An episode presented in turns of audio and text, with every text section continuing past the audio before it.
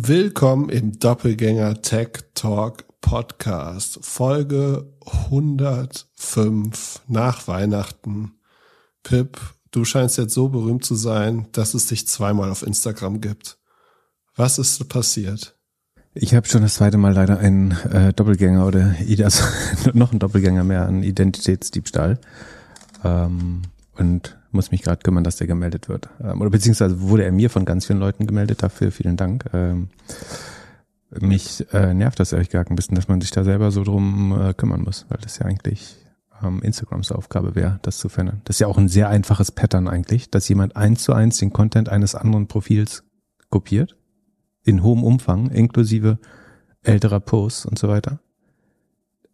Ganz ehrlich, das ist halt entweder komplettes Unvermögen oder Unwillen, das nicht in den Griff zu haben. Dass wenn jemand ein so offensichtliches Fraud-Signal sendet, das kann man mit, also mit einfachstem Machine Learning erkennen, nicht mehr Machine Learning. Also es ist noch, noch einfacher algorithmisch. Äh, nervt ziemlich kotzt mich an, dass ich die Arbeit habe, äh, sozusagen Leute dann dazu aufzufordern, das äh, zu melden und so weiter. Genau, also jemand, jemand hat, dein Profilbild und deinen Namen genutzt, äh, also alle Posts kopiert, alle Stories, genau, alle und, Highlights. Und, und schreibt auch jetzt Leute in DMs an äh, und äh, fragt sie noch irgendwas. Hat auch schon so viel Follower wie du eigentlich, glaube ich.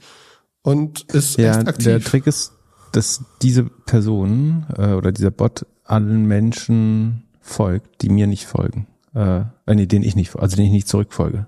Die freuen sich natürlich, dass der Pippin endlich dann folgt, was eben gar, tatsächlich gar nicht passiert. Und so kriegt man wahrscheinlich relativ viele Follower. Aber was schreibt er denn? Das äh, habe ich noch nicht geschickt bekommen. Nee, Soll, sollen die Forex traden alle? Oder? Ich habe in der in der Discord-Community bei uns nur irgendwie gelesen. Wo steht das denn? In welchem Kanal?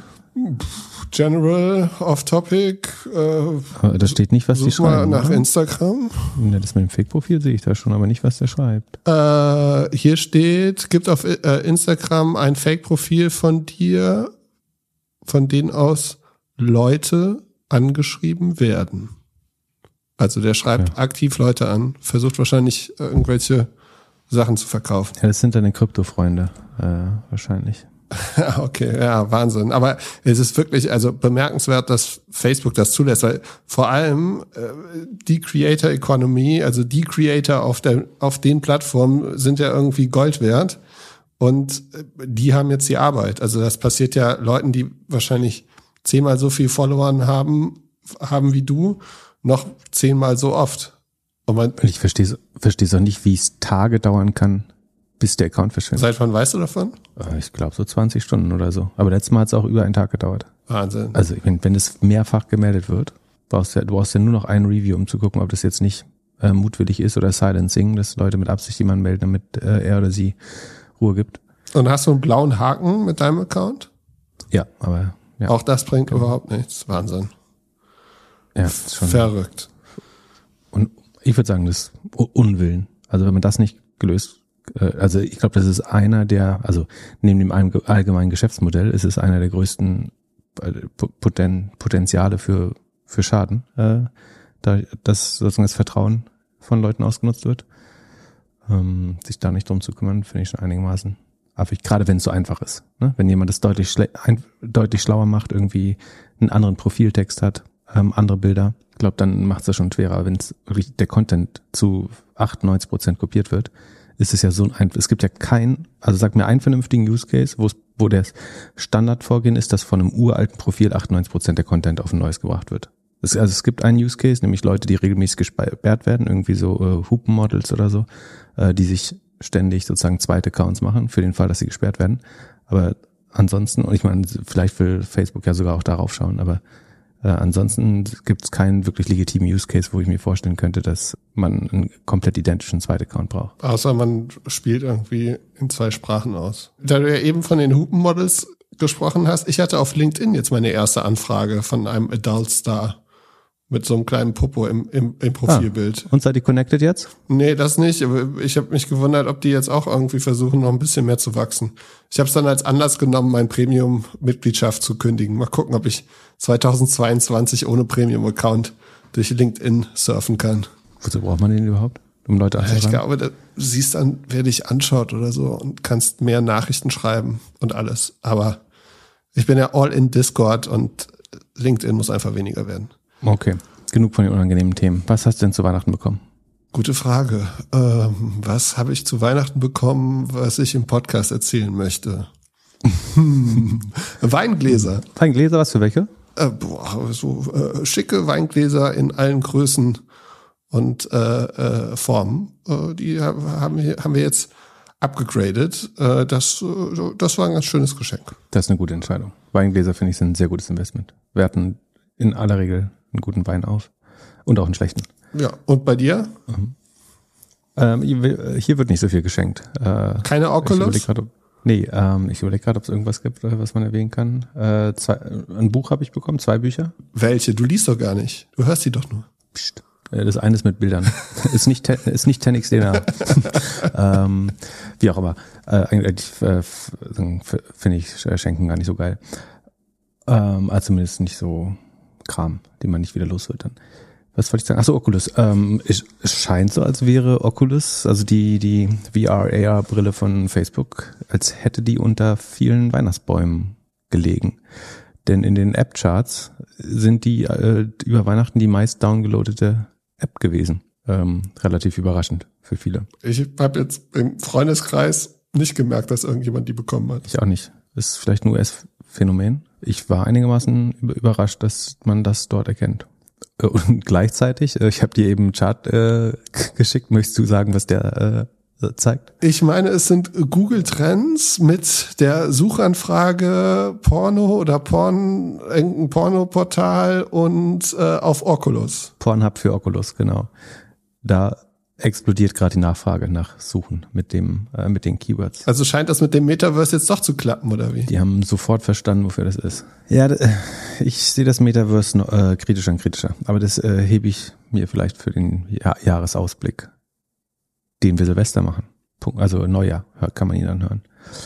Ähm, ich hoffe, er wird dankbarer angenommen als unsere Weihnachtsfolge. Ja, also wenn man sich die Zahlen anguckt. Hatte Rekord-Einschaltquoten, aber relativ wenig Hörer. Ja, ja, genau. Aber also von den, von den absoluten Zahlen war es wahrscheinlich die schlechteste Show seit langem. Äh, äh, mag daran liegen, dass man tatsächlich mit der Familie noch Weihnachten feiert, trotz, trotz Corona. Verrückt, aber man fährt ja auch viel durch die Gegend und äh, oder ist im Zug oder so und hat Zeit, Podcasts zu hören. Hätte ich gedacht. Ja, ich hätte, ich hätte es auch nicht gedacht, dass es so wenig ist. Na gut. Sonst. Wir sind nicht sauer, aber es gibt nächstes Jahr keine Weihnachtsepisode. So. ja, vor allem, weil alle anderen ja äh, nicht senden. Da hätte ich eher gedacht, dass es bei uns besser, besser aussieht. Aber gut, äh, Sebastian Kurz twittert jetzt auf Englisch. Es gab dann kurzweilig die News, dass er bei Palantir anfangen würde. Da ist auch, wäre nicht die, der, der oder die Öst, erste Österreicherin. Das wurde jetzt kurz vor der Aufnahme wieder zurückgezogen. Also der Europachef von Palantir hat sich dazu geäußert, dass das wohl das nicht wahr ist. Ja. Es hätte schon gepasst, oder? Also wenn du wegen Korruptionsvorwürfen äh, zu, zurücktreten musst, beziehungsweise offiziell wegen der Geburt äh, des Sohns, aber das hing ja zeitlich schon sehr stark mit Korruptionsvorwürfen und Ermittlungen der Staatsanwaltschaft gegen ihn zusammen. Wenn dann innerhalb der nächsten sechs Wochen schon darüber gespräch, gesprochen wird, bei welchem US-Konzern du, du anfängst, dann äh, äh erledigen sich ja fast alle Korruptionsvorwürfe auf die eine oder andere Art schon wieder. Und ich glaube, man kann so, sofort auch das ESG-Rating von Palantir wieder einen, einen Punkt hochschrauben. Äh, da habe ich übrigens letztes Mal wieder gemacht. Ich habe gesagt, es ist von B auf C gestiegen oder von C auf B oder andersrum. Also es ist tatsächlich äh, gestiegen, aber nur leicht. Das gehört weiter in die Kategorie Laggard, ähm, das ESG-Rating von Palantir. Wenn das jetzt bei, bei Palantir Last. Also ich denke, der ist auf keinen Fall käuflich, wollte ich nur mal sagen. Ja, aber wenn das jetzt bei Palantir nicht geklappt hat, aus irgendwelchen Gründen, wo geht er denn dann hin? Ähm, Gibt es verschiedene Spekulationen. Äh, es kann sein, dass er sagen, zwischengeparkt wird in einem Fonds von Peter Thiel. Den scheint er gut zu kennen. Äh, über welche gemeinsame Verbindung auch immer. Da dürfen wir nur schweigen. Oder sagen, es ist äh, schlau, da äh, nicht zu sagen. Ähm, was könnte noch machen? Äh, Eric Schmidt hat jemand, also den Ex-Google-CEO hat jemand äh, in, in die Diskussion gebracht. Ansonsten, sie gepasst hätte es natürlich schon zu Palantir. Also in vielerlei Hinsicht. Ich glaube, das, das ist spätestens, also genau genommen kannst du aus Compliance-Gründen, glaube ich, äh, dürften die ihn gar nicht äh, anheuern, zumindest nicht direkt. Ähm, das heißt, ich, vielleicht tritt es einfach mit zeitlichem Verzug ein. Oder bis dahin macht ähm, Jens Spahn den Job. Was, wo ist der eigentlich? Was ist mit dem eigentlich? Ja, wird wahrscheinlich Villa renovieren gerade. Achso. Ähm, ich bin gespannt. O oder irgendwer steigt dann doch in die dritte Klasse der Lobbyisten ab und muss bei, keine Ahnung, äh, bei Mountain Partners oder was weiß ich, dann mit Philipp Rösler zusammen äh, Klingen putzen. Ah. Bin gespannt. Ja. Automobilindustrie vielleicht. Oldtimer. Das Lustige, also das Lustige auch, dass er äh, offiziell wegen der Geburt des Sohns äh, zurückgetreten ist. Ähm, das würde dann ja behaupten, dass er glaubt, dass man bei Palantir weniger arbeiten muss. Als, also, Moment, also Bundeskanzler haben natürlich auch ein hohes Arbeitspensum. Also, aber. Ja, das mit dem, äh, mit dem Kind habe ich gar nicht mitbekommen. Ich habe nur die, hab nur die anderen. Würde man ja auch nicht, würde man ja auch nicht vermuten. ja, dann haben wir eine super Frage bekommen, gerade äh, per Mail. Also, falls ihr uns Fragen schicken wollt, gerne an podcast@doppelgänger.io oder einfach in unserer Discord-Community, doppelgänger.io slash Discord. Dort äh, studiert, also in der Frage studiert jemand Wirtschaftsinformatik und arbeitet gerade als Werkstudent in einer der Big Four Wirtschaftsprüfer. Er Stopp. genießt es. Jetzt was? Bist Stopp. du wieder geprüft? Ja. Kannst du die auswendig? Ähm, EY, KPMG. Ernst und Young. Aha. Äh, Deloitte.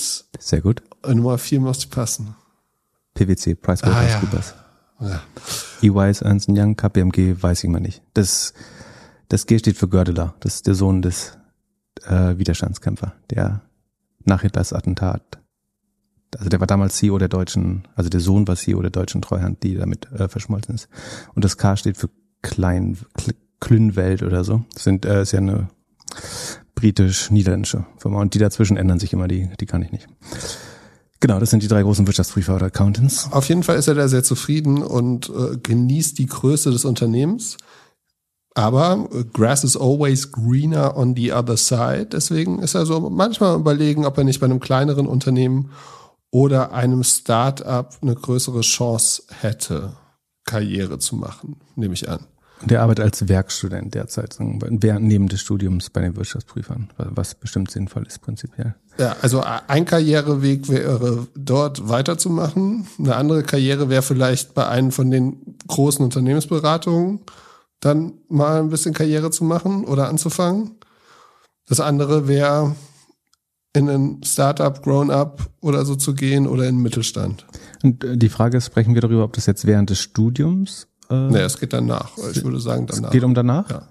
Achso. Also ich glaube, Werkstudent ist ja wahrscheinlich mit dem Arbeitgeber abgesprochen. Also da intern zu wechseln, würde ich, glaube ich, meinen, ist, ist jetzt, geht wahrscheinlich um die ersten fünf oder ersten zehn Jahre in der Karriere. Aber man muss doch nicht die ganze Werkstudentenschaft bei einem Unternehmen machen. Man kann doch auch irgendwie jedes Semester oder jedes Jahr woanders. Ne? Genau, also sagen wir mit unserem Fachwissen, wir können ja beides beide. Nicht, das nie gemacht haben, aber äh, ja. Ich, hallo? Ich habe die ganze Zeit während meines Studiums gearbeitet. Du, du, du kennst sowas nicht. Ich hab, äh, aber Arbeit ist dir generell fremd, aber. ich habe äh, Praktikas immer gemacht in den Ferien. Aber gut, also Praktika ich würde, ich. Sag mal, was du, wo du Praktika gemacht hast, bitte. Es sei denn, äh, also nicht, dass der Kurs der Unternehmen dann gleich abrutscht. Bitte eins sogar bei Mercedes in Prag, das war super. Wegen ähm, Prag oder wegen Mercedes? Äh, sowohl als auch. Durfte ich die Webseite machen. Ähm, damals. Und was hast du noch gemacht? Äh, ja, eins habe ich in Neuseeland gemacht, weil ich nach Neuseeland wollte. Das war eher ein kleineres Unternehmen und könnte ich jetzt auch als Beispiel geben, dass das vielleicht nicht die beste, die beste Wahl war. Ähm, ja, also ich, ich würde heute oder an seiner Stelle für ein Unternehmen, über das wir heute nicht sprechen, habe ich so ein bisschen Research gemacht und da kam schon wieder auf, dass eigentlich schon wirklich überall äh, McKinsey auf den äh, Lebensläufen stand. Also das durchzuziehen irgendwie für drei bis fünf Jahre nach dem Studium ist, glaube ich, immer sinnvoll, so als Backup. Bei kleinen, bei, bei Startups ist halt so ein bisschen die, die Chance, es kann abgehen es kann aber auch überhaupt nicht abgehen. So, und dann, äh, also es ist äh, jetzt beispielsweise, wenn du jetzt ein Unicorn nimmst, was danach ein IPO äh, macht und du bist da im äh, bist da drin als Mitarbeiter und wächst einfach mit der Company von 100 auf 1000 auf 5000 Leute und und alles, dann ist das super und dann kannst du das im Lebenslauf schön darstellen und super super zeigen. es kann natürlich auch passieren, dass du irgendwo bist, was bast geht und was äh, dann eine Lücke ist, so. Äh, da weiß ich nicht, ob das so unglaublich gut ist. Also ich würde eher dann ein, ja, ein größeres Unternehmen nehmen.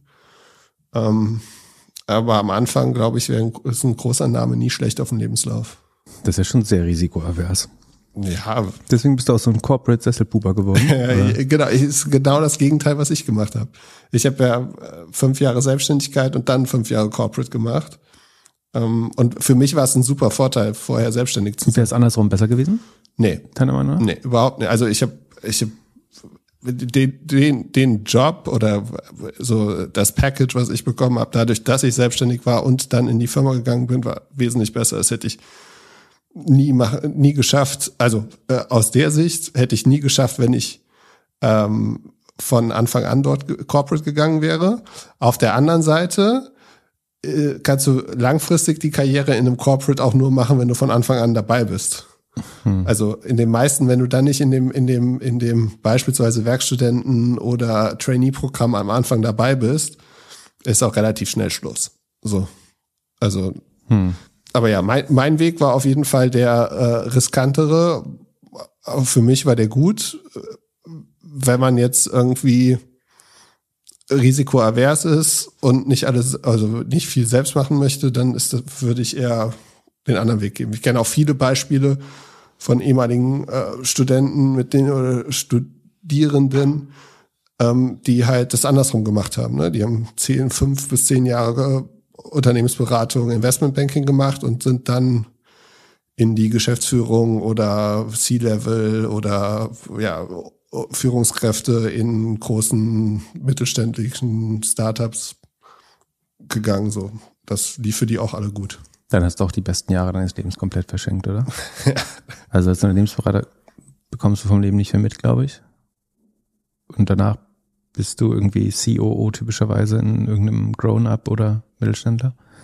Das macht es nicht besser. Ja gut, auf der anderen Seite, du hast auch unheimlich viel gearbeitet in deinen jungen Jahren. Ja, das ist ja meine eigene Dummheit. Aber und ich glaube, ich habe das weniger als Arbeit wahrgenommen als jemand, der vielleicht bei McKinsey arbeitet oder bei Bain. Äh, ich für mich, also sagen für mich sehr mehr Computerspielen und nicht so. Also auch wenn es zeitlich viel ist, aber hm, schwer. Ich glaube, wenn sich das auf, noch auf die Studierendenzeit bezieht, dann würde ich durchaus vielleicht mal versuchen, verschiedene Stationen zu machen, so wie du auch, aber vielleicht nicht sozusagen touristisch äh, ausgesucht, sondern äh, das erstmal bei einem Big Four ein, Praktikum oder Werkstudent zu sein, äh, macht total viel Sinn. Ähm, ich glaube, wenn das sozusagen durchs ganze Studium der einzige Job ist, dann hm, kann man schon so machen, aber die Gefahr ist, glaube ich, so ein bisschen, dass man schon zu sehr den, den Buchfink-Status äh, aufgedrückt bekommt. Also wobei man dann nachher noch überlegen kann, was man machen kann. Aber wenn ich kann, würde ich, glaube ich, irgendwie zwei, dreimal während des Studiums die, sagen, den Werkstudentenjob wechseln. Es sei denn, man möchte wirklich ganz dringend äh, irgendwie ins Accounting oder Consulting gehen, dann ist wahrscheinlich schon schlau, das so weiterzumachen. Danach haben wir, glaube ich, schon ein paar Mal gesagt, glaub, ist total sinnvoll, äh, sich im Consulting äh, irgendwie zwei, drei Jahre die, die Nächte um die Ohren zu hauen, weil man schon auch eine hohe Lernkurve am Anfang hat ähm, und gut generell ausgebildet wird nochmal nach der Uni. Aber, und ich glaube, deswegen ist vielleicht gut, das während des Studiums schon so ein bisschen mal alle Sachen anzufassen, um dann auch zu lernen, wo so ein bisschen die, die, die eigene Passion liegt. Das Problem ist, du weißt ja nie sozusagen, was ist, wäre, wenn und so. Und das im Studium kann man das, glaube ich, noch einfacher verproben mit Praktika oder ähm, Werkstudenten als Werkstudent oder Werkstudentin. Und danach wird es dann deutlich schwerer, glaube ich. Und deswegen würde ich vielleicht versuchen, das vorher schon ein bisschen rauszufinden, äh, was Spaß macht. Auf das Risiko darf man, glaube ich, nicht schauen. Also wir müssen ja alle darauf vertrauen, dass bei einem irgendwie Startup, was nicht funktioniert hat, gearbeitet zu haben, dass es jetzt nicht zu einem ähm, Stigma wird. Ähm, das wäre schade. Also ich würde es selber nicht so sehen. Natürlich schaut man, also es ist schon so, dass natürlich, wenn das jetzt ein Rocket Chip war, was total abgegangen ist, dass man das höher bewertet als was, was niemand jemals kennengelernt hat in der Breite. Aber ähm, ich glaube, gegen den Kandidaten würde oder die Kandidatin würde es jetzt nicht sprechen, wenn das Startup auch mal nicht funktioniert. Und man muss eben auch das gut auswählen. Ähm, das meint ja eigentlich mit Risikoavers. Das sagst du bei McKinsey, gut, da wird jetzt auch die nächsten zehn Jahre niemand dran zweifeln, dass das äh, noch überlebt. Das sind, glaube ich, aber insgesamt schon zwei best, die zwei besseren Optionen. Ja, stimmt. Ich habe das mit Werkstudenten eben verwechselt. Ich habe gedacht, das wäre berufsbegleitendes Studium. Natürlich. Also ich würde auch in der Uni-Zeit so viel wie möglich verschiedene Jobs machen und schauen. Ja. Und auch, also ja, auch überlegen, okay, in die Richtung möchte ich hin. So, das ja, macht auf jeden Fall voll Sinn. Meinst du, man kann mit Unternehmensberatung mittlerweile verhandeln, dass man nicht so viel reisen möchte? Mm. Ist das nicht der irgendwie der, der größte Pain? Also das habe ich immer bei, fand ich bei anderen immer so schwierig, also dieses Montagsmorgens in den ersten Flieger aufstehen? und Donnerstag, nee, nicht aufstehen, aber, aber halt dieses nervige Donners, äh, Montags bis Donnerstags irgendwo anders sein. Ich glaube, ich glaub, es ist schon tatsächlich äh, weniger im Moment. Und ich habe munkeln gehört, dass wenn man in der Schweiz arbeitet als Unternehmensberater, dass es da ein bisschen einfacher ist, entspannter. Weil? Ich werde einfach entspannter, weil die Arbeitszeiten werden ein bisschen angenehmer. Hm. Genau, aber ich würde davon ausgehen, dass das auch, auch weniger wird. Also das Reisen kommt bestimmt wieder ein bisschen zurück dort, aber nicht zu dem Level von vor Corona, würde ich vermuten. Würde mich wundern. Äh, ja, glaube ich auch. Ist, ist ja auch einfach bei, bei, also es kommt so ein bisschen auf, darauf an, wo du arbeitest. Wenn du jetzt äh, irgendwie Restrukturierung machst äh, und dir alle acht Wochen neuen Mittelständler anschaut, dann musst du wahrscheinlich schon vor Ort das ein bisschen einschätzen. Wenn du Due Diligence Arbeit machst, glaube ich, das kann man relativ gut remote machen. Also da ist, glaube ich, will niemand, dass du jetzt unbedingt äh, da noch durch die halbe Welt reist für.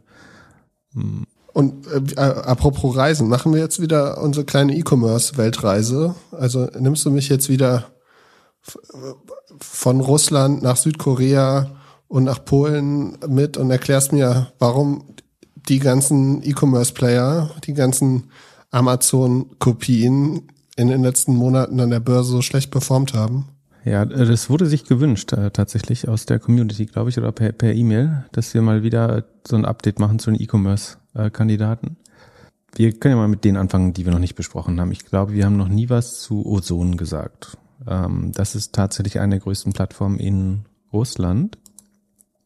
Wurde 1998 schon gegründet, also kurz nach Amazon wahrscheinlich. Ähm, auch als Wann wurde Amazon gegründet? Wann hat Amazon das erste Buch verschickt? 94, 95? 95. Ja. Also kurz nach Amazon, ne? Naja, Google ist, glaube ich, 98 gegründet worden, ne? Ja. Ja, gefühlt. Äh, Stereotyp und wahrscheinlich werden wir dafür gecancelt, aber ich war auf der Webseite, habe mich so ein bisschen rumgeklickt. Das ist ja schon sehr, sehr bunt. Also es ist, sieht nicht so aus wie Amazon. Und dann bin, bin ich auf Fashion gegangen. Das erste, was mir entgegengeflogen ist, war ein Baby-Outfit von Burberry. Mhm. Das fand ich sehr, sehr passend. Okay. Ähm Jetzt bin ich ver verleitet, das auch zu tun. Und Väterchen Frostfigur ist gerade on sale nach Weihnachten. Ja, nee, wir können jetzt nicht anfangen damit. Also, äh, genau, es gibt noch Konkurrenz von, äh, also relativ erbitterte Kon Konkurrenz sogar von äh, Yandex Market. Yandex ist die größte Suchmaschine, die so eine Art Ebay mit dran hat oder einen Marktplatz. Und äh, Wildberries ist relativ spät gestartet, aber sehr groß ge geworden. Das dürften die zwei größten Konkurrenten sein. Das, so gut kenne ich mich in Russland auch nicht aus, aber das sind die, die ich kenne zumindest. Ja, und Google ist gar nicht in Russland? Doch, doch. Äh, hat, also ich glaube, der Marktanteil bei Suche ist nur irgendwo zwischen 30 und 40 Prozent. Ich glaube aber, ähm, dass die Kaufkraft der Google-Suchen stärker ist als der Yandex-Suchen.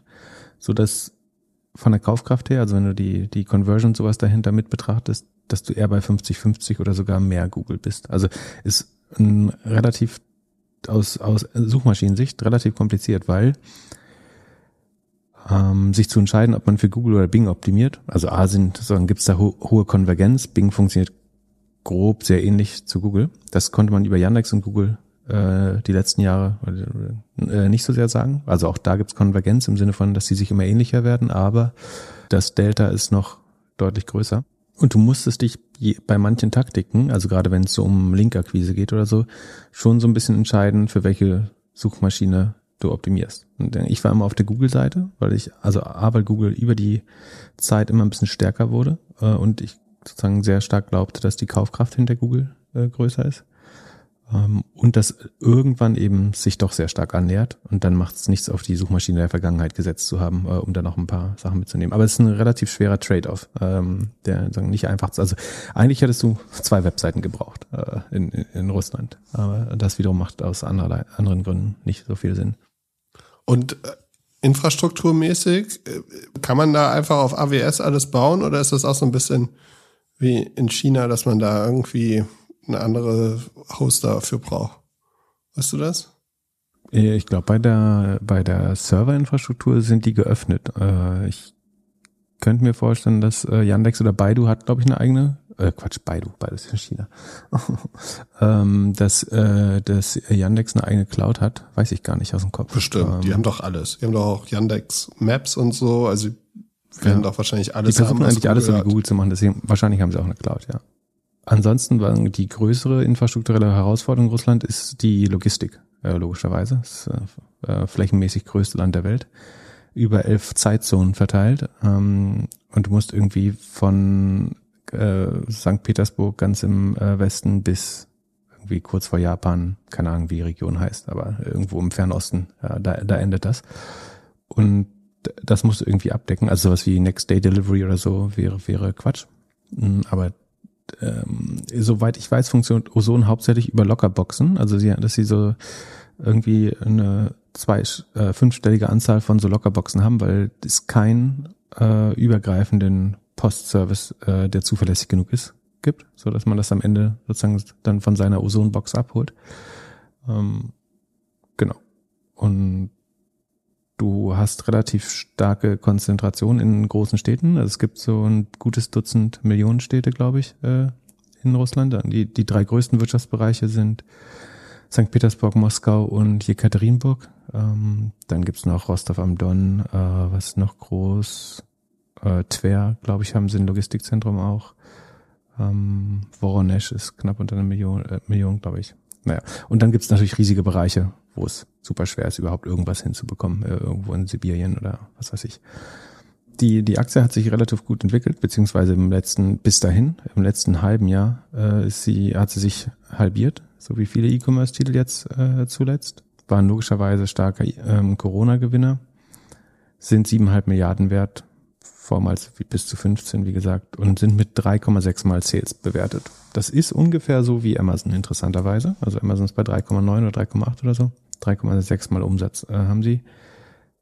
Sind nicht profitabel, deutlich nicht profitabel, wachsen aber sehr schnell. Was, was sie sagen ist, Sekunde, Ozon. Aber wenn du beim IPO angefangen hättest im November 2020, dann wärst du trotzdem im Minus um 20 Prozent, ne? Das kann sein, ja. Also und für Aktionäre war das kein Hit bisher. Sie sind so am Höhepunkt des Wachstums auch an, an die Börse äh, gegangen. Wachsen, das GMV wächst jetzt aber noch um 145 Prozent, also verzweieinhalbfacht sich äh, im Q, Q3 Vergleich zum Vorjahr zwei, äh, Q3 2020. Ähm, also GMV ist das äh, Gross Merchandise ähm, Volume oder Value der verkauften Güter. Also es ist äh, zum großen Teil ein Marktplatz. Äh, dadurch ist es größer als der eigene Umsatz des GMV, logisch. Außenumsatz. Genau, Außenumsatz kann man auch sagen. Ähm, also der wächst um 145 Prozent. Die Anzahl der Orders, also der Bestellungen, wächst um 240 Prozent. Was sagt ihr das? Moment, was war die erste Zahl? Also, also es gibt mehr Orders. GMV äh, wächst. Average Order Value geht runter. Richtig, sehr gut. Das liegt in diesem Fall nicht wie bei Jumia daran, dass man irgendwie nur noch einzelne Reissäcke, obwohl äh, im weitesten Sinne äh, schon. Äh, war nicht Reis, sondern Maismehl, glaube ich. Äh, aber es ist so, dass die natürlich auch in den ähm, Groceries äh, Last Mile Delivery gehen. Und das senkt die, die Warenkörbe, äh, glaube ich, in dem Fall. Also sie versuchen, äh, ich glaube, es gab einen guten Kassenzone-Podcast dazu, äh, über jemand, der das äh, für die Metro, nee, für, ich weiß nicht mehr, für welche Firma es war, aber jemand, der das in Russland aufbaut. Ähm, also auf dem Kassenzone-Podcast-Kanal kann man das nachhören. Russland ist ein sehr kompetitiver Markt für äh, Last äh, oder für, für Quick Commerce. Also alles zwischen 15 Minuten und zwei Stunden äh, gibt's da schon äh, mit relativ viel Konkurrenz.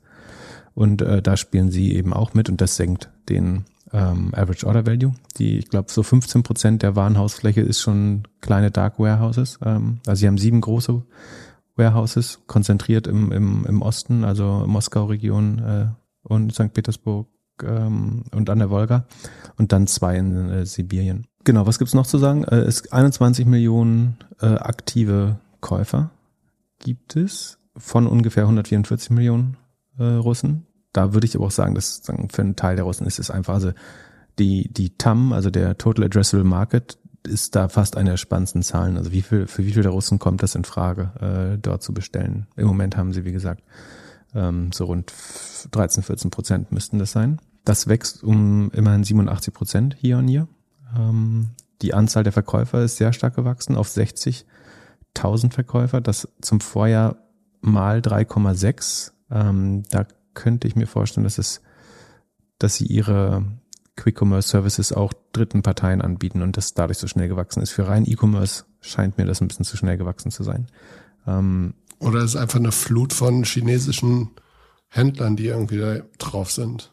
Ja, aber die, da ist die Frage, warum kommen die jetzt alle dieses Jahr erst? Äh, das könnte natürlich sein, aber die Händlerbasis verdreieinhalbfachen finde ich schon sehr naja, aber, groß. aber den Marktplatz richtig aufgemacht haben sie erst 2018. Also so groß ist der Marktplatz dann scheinbar noch nicht. Ja, aber trotzdem, das ist jetzt noch mal in, im letzten Jahr verdreieinhalbfacht. Also von knapp unter 20.000 auf 60.000 finde ich schon viel. Die Orderfrequenz steigt äh, äh, logischerweise auch. Ähm, 98 Prozent der Pakete werden innerhalb, also on time, werden pünktlich geliefert. Ähm, das ist die Frage, was die Definition ist, aber sozusagen wahrscheinlich so wie avisiert heißt das. Genau, dann gehen wir mal weiter äh, in der Präsentation. Also, was, was ganz spannend ist, ist, dass die E-Commerce-Penetration natürlich äh, noch viel kleiner ist in, in Russland. Also es, äh, die, man geht davon aus, dass nur neun Prozent äh, penetriert ist.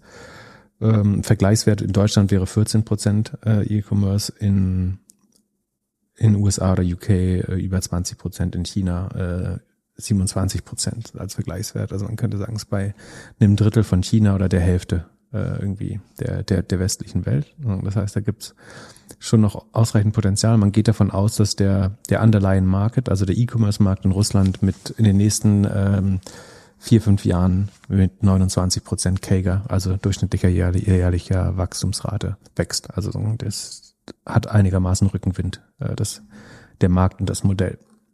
Genau, sie sind über die letzten Quartale immer so dreistellig bis äh, also zwischen 94 Prozent und im Höhepunkt 188 Prozent gewachsen, sehr aggressiv, wie gesagt, natürlich auch getrieben äh, von Covid. Die sieht man relativ stark, die, die Covid-Schwelle. Äh, sie machen, so wie jeder große äh, Marktplatz oder E-Commerce-Player, äh, natürlich auch Fintech und ein Advertising-Business äh, hinten dran haben 1,6 Millionen Kreditkarten schon rausgegeben. Das äh, einigermaßen viel. Also das heißt, jeder, das ist noch nicht ganz jeder zehnte Kunde, aber schon eine Million Kreditkarten ist äh, gar nicht so schlecht. Haben so ein ähnliches Programm natürlich wie, wie Amazon Prime auch äh, dazu. Und äh, die Ozone-Card haben eben 1,6 Millionen. Und achso, und davon sind eine Million in den letzten neun Monaten hinzugekommen, muss man dazu sagen. Also das wächst relativ stark. Und die, die so eine Karte haben, ähm, haben eine 1,6-fach höhere äh, Wahrscheinlichkeit, dass sie was bestellen. Das ist so ein bisschen self-fulfilling prophecy, glaube ich, aber man kann das ja trotzdem äh, so konstatieren. Wie gesagt, sie gehen ins äh, Quick Commerce in Moskau, St. Petersburg, Rostov am Don, äh, Krasnodar und Tver. Ähm, haben ein relativ hohen Sortiment, 20.000 SKUs. Ähm, also ähm, ist nicht so limitiert wie bei den Quick Commerce Playern in Russland. Delivery-Zeit ist je nach Modell zwischen, also sie versuchen verschiedene Sachen zwischen 15 und Minuten und zwei Stunden ähm, versuchen aber stark sozusagen an Frequenz äh, zu arbeiten. Genau, die, die Anzahl der aktiven Käufer wächst weiterhin, das sieht äh, gut aus. Äh, die Anzahl der SKU wächst mit den, äh, mit den Händlern, logischerweise. Der SKU sind die verkauften ähm, Produkte. Das äh, sieht soweit alles ganz gut aus. Problematisch wird es dann irgendwann, wenn man ähm, auf die Profitabilität schaut. Und zwar ist es so, Sekunde, da muss ich mal schauen, wo das ist. Genau, sie machen circa zehn Prozent, äh, die machen den gleichen Trick wie äh, Delivery Hero, dass sie die Adjusted EBITDA Marge im Verhältnis zum GMV anzeigen, also zum Außenumsatz. Ähm, dann sind es in Anführungsstrichen nur circa minus zehn Prozent. Ähm, Im Vergleich zum eigenen Revenue ist es natürlich äh, erheblich höher, also minus 30 Prozent EBITDA-Marge ungefähr. Ähm, das heißt, man ist schon noch hoch unprofitabel.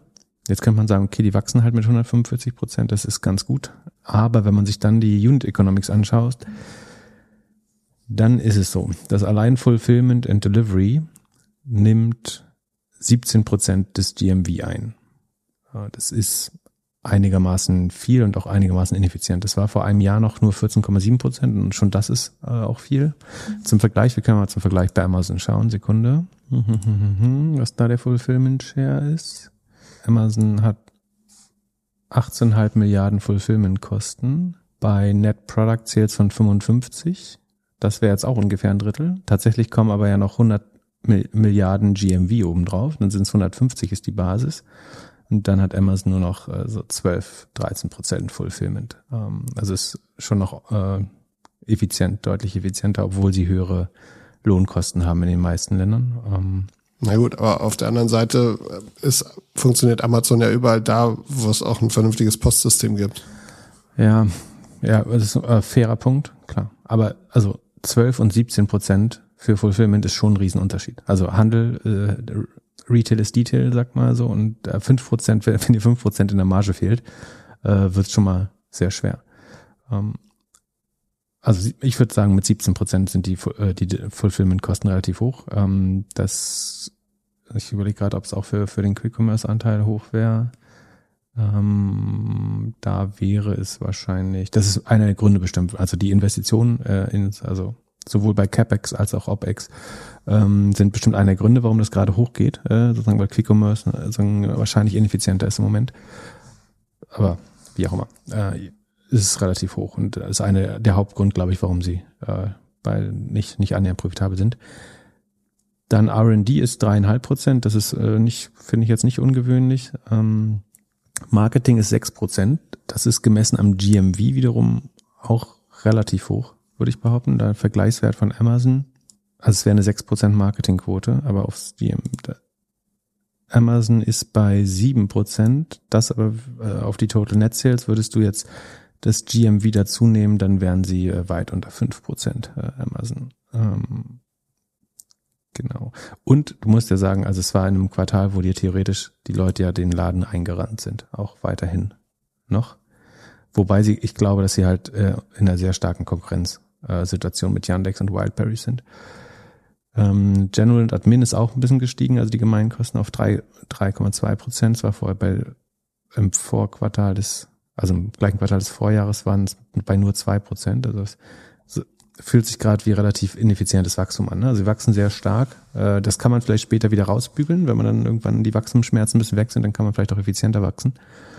Im Moment ähm, ist es relativ ineffizientes Wachstum und so kommt es dann zu dem äh, sozusagen Rekord Negativergebnis äh, und das ist schon ein adjustiertes EBITDA gewesen. Von daher ähm, ist das, glaube ich, schon problematisch. Was, was gut ist, wie gesagt, dass die, die Frequenz äh, pro Käufer und der Gesamtumsatz pro äh, Käufer ähm, steigt. Sekunde, was ist da vielleicht noch spannend? Die Frage ist, Cash generieren tut es auch nicht. Sekunde. Cashflow Operating Activities ist auch negativ. Genau, das, das ist eigentlich spannend. Das der Gesamtumsatz für die letzten drei Monate waren ähm, 41,5 Milliarden äh, Rubel allerdings. Das ist eins zu 70 oder so. Also ein Dollar äh, sind 70 Rubel. Und die Cost of Sales, also die, die Rohkosten sind schon 26 äh, Milliarden davon. Das heißt, die haben für Handel, also sie haben schon eine relativ schlechte Rohmarge und daraus dann das alles bezahlen, was meinst du mit schlechter Rohmarge, dass sie die Produkte sehr teuer einkaufen? Genau, also das, sie selber handeln ja gar nicht äh, so viel, aber dass der der Gross Profit äh, eigentlich so niedrig ist. Also Q3 ist das GMV äh, 1,927 jetzt, wie ist das, inklusive Services und der Gross Profit, der da übrig bleibt, 2, 273. Das wiederum sind 14 Prozent. So, also der Gross Profit vor allen Kosten, den sie haben, sind 14 Prozent. Und dann kommen 17, gehen 17 Prozent Fulfillment ab. So, das wäre jetzt schon Unit Economic negativ nach Fulfillment. So, und dann müssen sie noch Marketing und äh, R&D und Gemeinkosten, äh, die ins nochmal 12 Prozent sind, abziehen. Und so ergibt sich dann selbst adjustiert negatives EBITDA von 10 Prozent. Und das ist, 10 Prozent ist viel. Also du bestimmt kannst du beim Fulfillment auch von 17 auf 14 Prozent runterkommen oder so und bei Sales und Marketing nochmal ein Prozent sparen. Aber bei dem Konkurrenzdruck das profitabel zu bekommen in den nächsten zehn Jahren. Und das, ich glaube, Amazon war nie so negativ, also nie, nie ist falsch, aber in den letzten ähm, zehn Jahren, glaube ich, nie so negativ auf Unit Economics Basis. Man muss da schon einen langen Atem haben, glaube ich, um zu sehen, dass das mal äh, profitabel werden kann. Äh, das, das wird sicherlich über Advertising und über Fintech, aber ähm, das Marktplatzgeschäft selber ist erstmal jetzt eine denkbar unattraktive Basis dafür, würde ich behaupten. Aber es wächst halt sehr stark. Ne? Und du, also wenn du so schnell wächst, dich irgendwie ver anderthalbfachst oder bei den Ordern ver, also plus 240 Prozent machst, dann ist es natürlich auch klar, dass ähm, das eben nicht effizient ist. Du musst ständig neue Warehouses bauen, ständig neue Leute äh, antrainieren, äh, alle Mitarbeiter finden. Ähm, die Investition in Quick Commerce lässt es sicherlich nochmal deutlich unattraktiver werden, äh, kurzfristig so als auf dem ähm, und eigentlich, was schön wäre, wäre, wenn man das so ein bisschen besser trennen würde oder getrennt ausweisen, dann könnte man es auch besser beurteilen. Also Q4 2020 hatten sie nur minus fünf Prozent Adjusted EBITDA Marge. Da sah es schon eher aus, als wenn sich das in richtige Richtung entwickeln könnte, aber die, die hat sich jetzt verdoppelt und ist auf minus zehn Prozent hoch. Ähm, das sind bestimmt Investments in äh, Quick Commerce unter anderem, aber ist jetzt die Frage, wie, wie lange man das durchmachen möchte. Wie gesagt, dafür aber auch noch also relativ günstig bewertet. Dreieinhalb Mal Sales ist an dem Wachstum gemessen relativ günstig. Du hast natürlich erhebliche politische Risiken mit Russland. So, wenn äh, keine Ahnung, die marschieren in die Ukraine ein oder so und ähm, dann könnte irgendwie die Supply Chain beeinträchtigt sein. Es könnten Sanktionen drohen, was auch immer. Also man hat ein erhebliches politisches Risiko. Das ist wahrscheinlich, was den Preis so drückt. Ähm, vom Wachstum her sieht super aus, von der Profitabilität nicht komplett unmöglich, aber es wird eine, also ich würde sagen, mindestens fünf Jahre dauern, bis da Profitabilität absehbar ist auf Unit Economic Basis. Also es muss ja auch gar nicht Cash generieren ohne Ende, aber dass man zumindest sieht, äh, dass es Geld generieren kann. Und es fehlt halt, es fehlt so eine Cash-Cow wie AWS, ne? Die ja bei Amazon oder das Advertising-Business, was allein sozusagen die ganzen Kahn aus dem Dreck zieht. Äh, sondern es sieht eher aus, man könnte eigentlich sagen, es sieht aus wie ein Amazon, äh, ohne die guten Teile, also die spannenden Teile irgendwie. Es fehlt. Ähm, und in einem kleinen Markt. Und in einem relativ kleinen Markt, ja, genau. Also ja. insgesamt ist es halt nur siebeneinhalb Milliarden wert. Ähm, sogar noch weniger. Genau. Ich sehe gerade bei Yahoo 6,74. Dann ist heute ein bisschen runtergegangen vielleicht.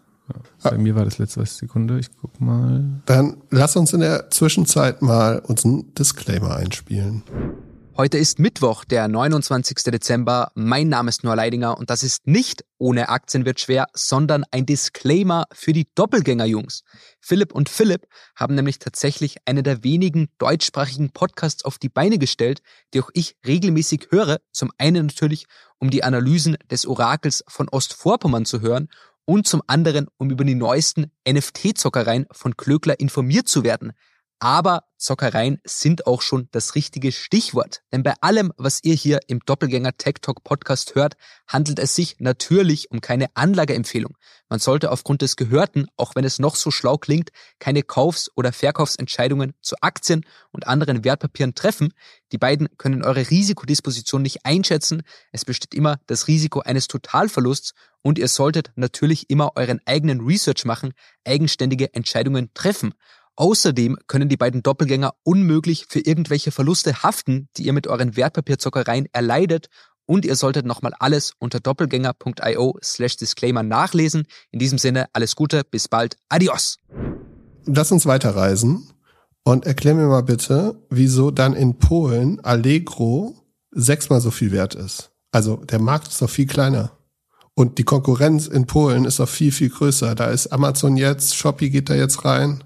Ja, ich weiß nicht, ob der Markt so, so viel, also Russland ist ja wirtschaftlich ein unheimlich schwaches Land. Ist nicht mal ein Top Ten weltweit. Ne? Also, und Allegro hat den Markt schon viel stärker durchdrungen.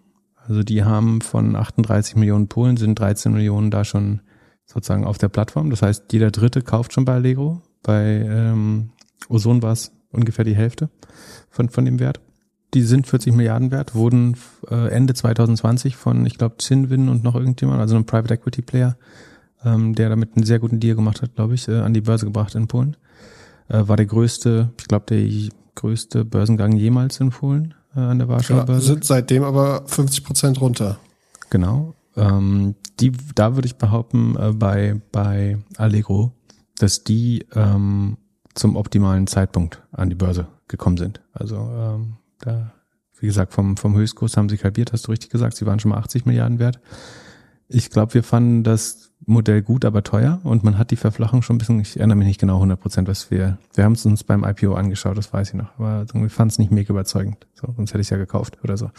Ähm, aber es war, kam für mich, mich nie in Frage, ich glaube, weil wir es sehr teuer fanden. Auch da können wir mal reinschauen.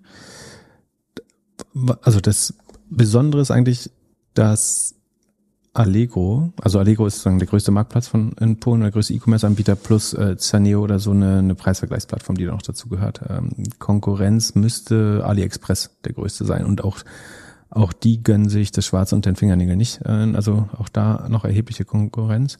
Aber wo, wo man das schon ein bisschen in Frage stellen muss, die Konkurrenz, ist, dass die eine äh, operative Marge von 30 Prozent haben, Allegro. Also das ist schon sehr, sehr profitabel. Eigentlich der komplette Gegensatz zu Ozon sehr, sehr profitabel mit 30% Operating Margin, ähm, wächst dafür, aber nur mit ähm, Sekunde beim beim GMV nur noch knapp äh, unter 20 Prozent. GMV, genau, 19,9 Prozent im äh, Q3 äh, und das verlangsamt sich äh, gerade. Und beim Revenue immerhin noch 32, 33 Prozent. Also das Revenue steigt überdurchschnittlich. Ähm, das Adjusted EBITDA steigt nur noch um 15,5 Prozent. Also du hast noch Wachstum, aber ich würde davon ausgehen, dass der Underlying Market, also E-Commerce in Polen, ziemlich genau um die 20 Prozent wächst. Äh, in Russland 29 Prozent. Hier, glaube ich, geht man von so rund 20 Prozent aus. Das heißt, beim GMV wächst Allegro eigentlich nur noch so schnell äh, wie der Markt und das Adjusted EBITDA wächst, äh, also der Operating Leverage spielt gerade nicht für sie. Was man auch sehr gut sieht, ist, dass die, die Marktdurchdringe schon sehr hoch ist, denn die Active Buyers, also die Kunden, die im letzten Quartal bestellt haben, gehen, also haben im Q2 stagniert und sind jetzt von 13,2 auf 13,3 minimal gestiegen im Q3. Also insgesamt würde ich da auch von einer, eher von einer Stagnation äh, ausgehen. Also die Frage ist, warum die anderen zwei Drittel der Polen, warum kaufen die dort nicht? Ähm, also einerseits ist Polen auch relativ äh, ungleich, beziehungsweise es hat den gleichen Gini-Koeffizienten wie Deutschland, aber auf einem viel niedrigeren Wert. Also ähm, das heißt, wenn du in Danzig einen IT-Job hast, dann verdienst du eigentlich so viel wie jemand in äh, Berlin. Wenn du ähm, irgendwo in den Masuren äh, oder weiter im Osten in Polen äh, auf einem Dorf lebst, lebst du wahrscheinlich von unter 10.000 Euro im Jahr. Ähm, das heißt, ich glaube, der TAM ist nicht 100 Prozent der polnischen Bevölkerung, sondern es wird Polen geben, die da äh, sich die sich niemals leisten können, äh, äh, mehr als 100 Euro im Jahr ähm, auf Allegro auszugeben. Ähm, und deswegen sieht das eigentlich sehr ausgereizt aus. Ähm, ich sehe jetzt nicht, wo Neukundenwachstum herkommen sollte, es sei denn, sie gehen auch nochmal in irgendwie äh, Quick Commerce oder so. Das passt aber jetzt wirklich nicht so, als wenn es zur DNA der Company wirkt. Wenn du mit auf 30 Prozent Marge fährst, tut es sehr weh, dann nochmal Investitionen zu machen in ein Geschäft, was hoch unprofitabel ist am Anfang. Ähm, deswegen bin ich da auch skeptisch das GMV geht, wie gesagt, zum Vorjahr um 19 Prozent hoch, aber sinkt zum Vorquartal, also zum Q2. Äh, Im Q2 haben sie noch 10,4 Milliarden GMV gemacht, also das sind polnische äh, Swati. Ähm, 1 zu 4, zwischen 1 zu 4 und 1 zu 5 ungefähr. Ähm, Im Q3 aber nur noch 9,9, also von 10,4 auf 9,9 runter. Äh, das sinkt auch. Deswegen, ich könnte mir sogar vorstellen, ähm, beziehungsweise das Revenue ist sogar schon gesunken, Q2 auf, also zum Vorjahr gestiegen, von Q2 auf Q3. Und da gibt es keine Saisonalität, die mir bekannt wäre, auch gesunken. Das heißt, wir sind zwischen Stagnation und ähm, also zwischen Stagnation und dass der Corona-Effekt sogar jetzt rückläufig aufgelöst wird. Also bis fast jetzt eventuell Quartale, und, Quartale unter Corona. Das heißt, jetzt können wir auf den Preis gucken. Äh, was ist uns das wert? Die Börse sagt 7,7 mal Umsatz also äh, doppelte Bewertung äh, am Umsatz gemessen von Ozon. Das liegt hauptsächlich sozusagen an der äh, hohen Kraft, Cash zu generieren und der 30% Operating Margin. Ähm, aber es ist jetzt vielleicht das letzte Quartal noch äh, ein Growth Stock mit äh, immerhin Revenue-Wachstum von 3,3 Prozent, aber wie gesagt, EBITDA wächst unter 20, GMV wächst unter 20. Ich glaube, die haben ein paar schwierige Quartale vor sich und äh, ich, es könnte jetzt gut sein, dass die, die Wachstumsmaschine in Stocken gerät. Ähm, also hervorragend an die Börse gebracht, äh, sozusagen aus Sicht der Voreigner auf jeden Fall. Ähm, der, der Preis ist wahrscheinlich fair. Ich würde mir jetzt aber nicht genötigt fühlen, äh, hier einzusteigen aus zwei Gründen. Also A, weil das ähm, also wieder gut ist, dass sie hochprofitabel sind. Problematisch ist, dass sie nicht mehr wachsen oder es sieht vorerst so aus, als wenn jetzt äh, es zum Vorquartal negatives Wachstum gibt. Ähm, zum Vorjahr wird es vielleicht noch ein, zwei Mal funktionieren, aber äh, sieht gerade nicht so aus, wenn es dauerhaft funktioniert. Und das andere ist, diese 30% Marge ist ja auch eben dann wieder die Opportunität für einen Konkurrenzplayer. Also AliExpress versucht das, wie gesagt, schon relativ lange. Äh, wir haben letztes Mal, glaube ich, erzählt, dass Shopee äh, nach Polen geht. Ich könnte mir vorstellen, dass sozusagen die hohe Marge der Nummer eins da einer der Bestimmungsgründe ist, dass man denkt, da ist noch Platz für einen Nummer zwei oder Nummer drei mit AliExpress und äh, dann vielleicht Shopee. Das zieht Amazon ist da doch auch jetzt. Genau, Amazon hat den großen Vorteil, dass ihre Logistiklager für Deutschland eh schon in Lodz und Poznan äh, stehen und bei Stettin, äh, bei Stettin gibt's auch eins. Das heißt, die können den ähm, den westlichen, reicheren Teil von Polen eh schon mit bestehenden Logistiklagern äh, bedienen, die normalerweise Deutschland äh, beliefern.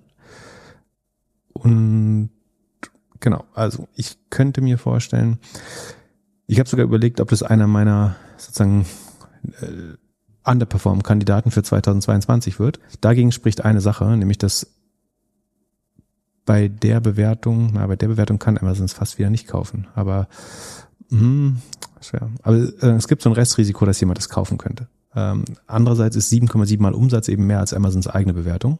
Das wäre ihnen wahrscheinlich zu teuer. Also für, für 40 Milliarden kann Amazon ein paar Jahre in den Markt investieren in Polen. Wie gesagt, äh, das heißt, sie müssen gar nicht so stark investieren, weil es die Infrastruktur ja schon gibt. Letztlich müssen sie nur die Website bauen und ein paar Händler anlocken. Äh, die Händler sind gewohnt, auf mehreren Plattformen gleichzeitig zu listen schon in Polen. Von daher, nee, ich würde auch fast, also nicht ausschließen, aber ich hielt es für einigermaßen unwahrscheinlich, dass Amazon hinzukauft da. Ähm, was sie auch in fast keinem Land gemacht haben bisher. Ähm, ich glaube auch, um nicht das Gefühl zu erwecken, das wäre eine Option. Ähm, das senkt auch die Multiples ihrer Konkurrenten, wenn sie denen nicht das Gefühl geben, Amazon schlägt irgendwann immer zu. Ähm, von daher würde ich vermuten, dass der Kurs weiter ein bisschen abfällt äh, von Allegro.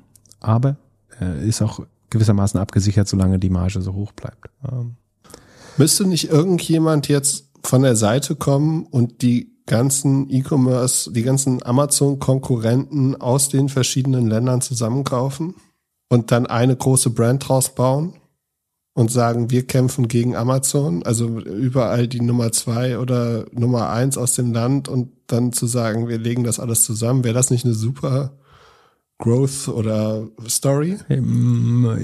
Ja, da also also spricht bestimmt einige Sachen dafür, was dagegen spricht. Also ich versuche das natürlich immer sofort zu entvalidieren. Äh, das ist der schnellere Weg, äh, als irgendwie Optimismus in mir zu suchen oder äh, Begeisterung. also A, glaube ich, der Vorteil einer globalen Brand ist beim E-Commerce gar nicht so groß. Was ja zeigt zum Beispiel, dass starke Player wie Ozone oder Allegro oder Coupang, also es gibt ja viele Märkte, wo Amazon nicht der größte ist, sogar die Mehrzahl der Märkte ich, ich glaube, es gibt keinen großen Vorteil einer internationalen Marke. Gut, der, der, die Marke kannst du mal außen vor nehmen, aber du kannst ja trotzdem Infrastruktur und alles irgendwie darunter. Äh, also findest ja bestimmt. Vielleicht beim Advertising, äh, also bei, bei, bei der Cloud-Plattform hättest du theoretisch Vorteile, wenn du eine, das haben die aber nicht. Ähm, beim Fintech glaube ich nicht, das ist ein lokaler Markt eher. Ähm, das Advertising ist ein lokaler Markt. Also du redest, glaube ich, nicht mit Procter Gamble in äh, in, in London, sondern schon mit den lokalen Werbetreibenden. Ähm, von daher ähm, glaube ich, die Vorteile der globalen Plattform sind äh, übersichtlich. Und das andere Problem ist, dass sie alle zu teuer sind. Im Moment. Im Moment sind die alle zu teuer. Was du machen könntest, dass wenn jetzt ein großer Crash kommt, dann könnte jemand überlegen, der zu viel Geld hat, ob er sagt, er geht dann auf einen Großkurs, wenn die alle deutlich runterkommen. Aber im Moment äh, sind die zu, so, zu stark bewertet, würde ich behaupten dafür. Und ansonsten äh, sagen, du kannst es, es gibt ja mal Buy oder Bild. Ähm, du hast jetzt die ähm, Buy-Version erläutert.